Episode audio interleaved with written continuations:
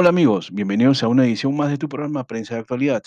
Hoy trataremos sobre las últimas noticias acerca de la pandemia del COVID-19 y la expectativa por la llegada de la vacuna al Perú, que se calcula estará disponible a partir del primer trimestre del 2021.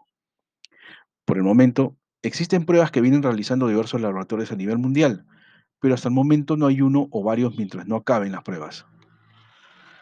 ¿Quiénes podrían acceder a la vacuna? Según la Organización Mundial de la Salud y el grupo de expertos en asesoramiento estratégico sobre inmunización, la aplicación de la vacuna será en grupos prioritarios.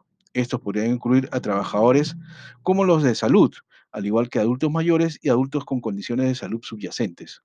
Sin embargo, cada país deberá adaptar recomendaciones a su contexto nacional.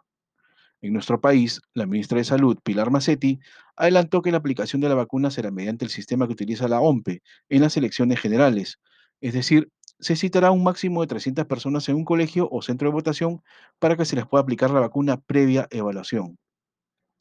Sobre los laboratorios autorizados, a nivel mundial son varios los laboratorios que tienen autorización para elaborar la vacuna contra el coronavirus y distribuirlas a partir del mes de diciembre entre Estados Unidos, Europa, Latinoamérica y el resto de continentes. Entre las principales firmas se encuentran AstraZeneca, CureVac, eh, la alianza entre la alemana BioNTech y la estadounidense Pfizer, que constituyen junto a la Universidad de Oxford como las empresas que distribuirán más vacunas a nivel mundial. Existen otros laboratorios como Moderna, Sputnik de Rusia y muchos más. Mientras que en nuestro país, el Ministerio de Salud informó a través del decreto de urgencia que se han solicitado a los laboratorios Pfizer BioNTech una primera cantidad de 9.9 millones de vacunas. Para ello, el MINSA ha pagado un adelanto de 20 millones de dólares que de los 118 millones que cuesta este primer lote de vacunas y se aplicarían a partir del primer trimestre del 2021. Esto, sin embargo, no será lo único, pues las negociaciones con otros laboratorios como Sinopharm, Moderna, Sinovac, Gamaleya, Novavax, Johnson Johnson y COVAX siguen en proceso.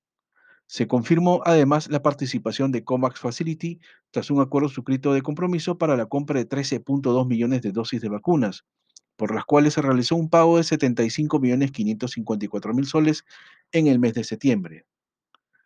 Sobre la efectividad y la eficacia, laboratorios como Pfizer y BioNTech anunciaron que sus vacunas tenían una tasa de eficacia del 95%. Moderna, por su parte, situó la cifra de su vacuna en 94.5%, mientras que en Rusia los fabricantes de la vacuna Sputnik aseguraron que su tasa de eficacia era superior al 90%. En nuestro país existe una tercera vía para acceder a las vacunas, y es mediante la participación de los ensayos clínicos de la fase 3, con voluntarios peruanos. Con esta modalidad, el Perú tiene la posibilidad de conseguir mayores facilidades y mejores precios de compra con los laboratorios que realizan el estudio, siempre y cuando obtengan la autorización final.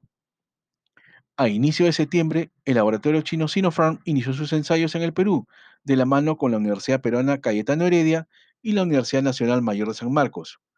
Inicialmente solicitó autorización para realizar sus estudios con 6.000 voluntarios y en octubre pidió duplicar la cantidad.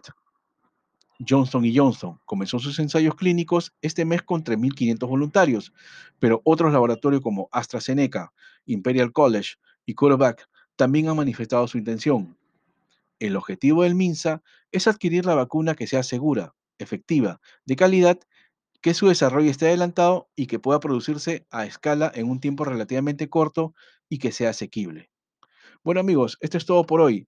Volveremos con más información la próxima semana. Tengan todos ustedes muy buenos días.